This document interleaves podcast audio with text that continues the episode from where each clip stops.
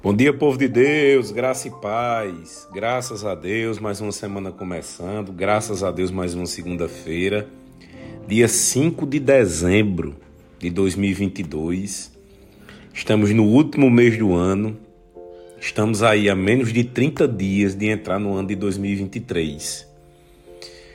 E eu queria meditar hoje, queridos, a respeito do ano de 2022. Eu queria que voltássemos para janeiro quando muitos de nós fizemos promessa, eu particularmente, toda virada de ano, eu coloco algumas metas. Metas físicas, metas no trabalho, metas espirituais. E por esses dias o Senhor ele me convidou a visitar essas anotações que eu fiz. E hoje, queridos, eu queria te convidar a meditar de como você e eu estávamos em janeiro. Quais foram as promessas que nós tínhamos para 2022? O que é que Deus colocou no nosso coração que nós precisávamos e precisamos fazer no ano de 2022? Se Deus colocou no nosso coração, queridos, é porque nós precisamos fazer. A palavra de Deus diz em Romanos, capítulo 8, versículo 31. Que diremos, pois, diante dessas coisas? Se Deus é por nós, quem será contra nós? Eu não sei o quão difícil você acha que é difícil de realizar algumas coisas que Deus prometeu para a tua vida. Mas eu estou aqui hoje para dizer: se Deus prometeu, faça a sua parte, porque Ele sempre faz a dele. E o melhor vai acontecer. Essa é a frase para essa semana e para o fim desse ano. Vai acontecer.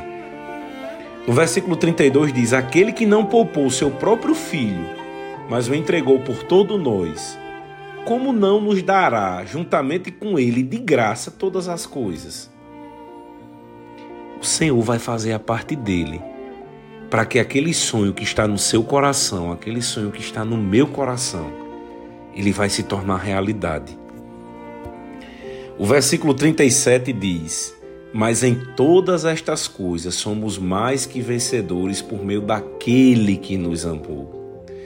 Eu estou convencido de que nem morte, nem vida, nem anjos, nem demônios, nem um presente nem um futuro, nem qualquer poder, nem altura, nem profundidade, nem qualquer outra coisa na criação será capaz de nos separar do amor de Deus que está em Cristo nosso Senhor.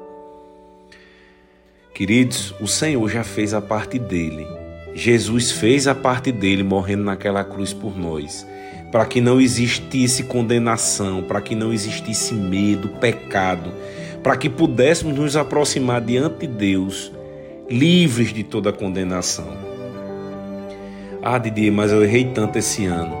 Te arrepende e vamos seguir, porque tanta coisa pode acontecer nesse ano ainda, queridos. Para comigo, Deus fez todo mundo em seis dias.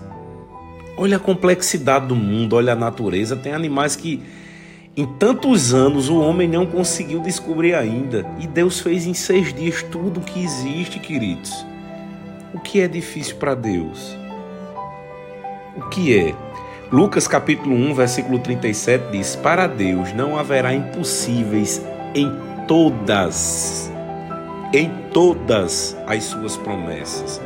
Não existem impossíveis. Eu quero ler em versões diferentes, queridos, porque eu achei muito interessante como ela pode aparecer diferente na versão. Pois nada é impossível para Deus na nova versão internacional. Na King James diz: Porquanto para Deus não existe nada que lhe seja impossível. Na NLTH diz: porque para Deus nada é impossível. E eu gosto muito da revista e atualizada que diz: porque para Deus não haverá, não haverá impossíveis. Mesmo no futuro, não haverá nada impossível para Deus. Então, queridos, vamos meditar e vamos crer que vai acontecer. O que Deus prometeu vai acontecer. E 2022 vai ser uma bênção. E essa semana vai ser uma bênção. Amém? Pai, eu quero te agradecer, Pai, porque todas as tuas promessas elas vão se cumprir nas nossas vidas. Espírito Santo, bem-vindo para mais uma semana, bem-vindo para mais um dia e comunica no nosso coração a vontade de Deus. Que nós estejamos sensíveis e possamos ouvir a tua voz e fazer a vontade de Deus. Obrigado por proteger todos que amamos. Eu declaro uma semana abençoada e vai acontecer. Que estejamos sensíveis e que façamos tudo que está na nossa mão. Em nome de Jesus, amém. Tenham todos uma semana abençoada.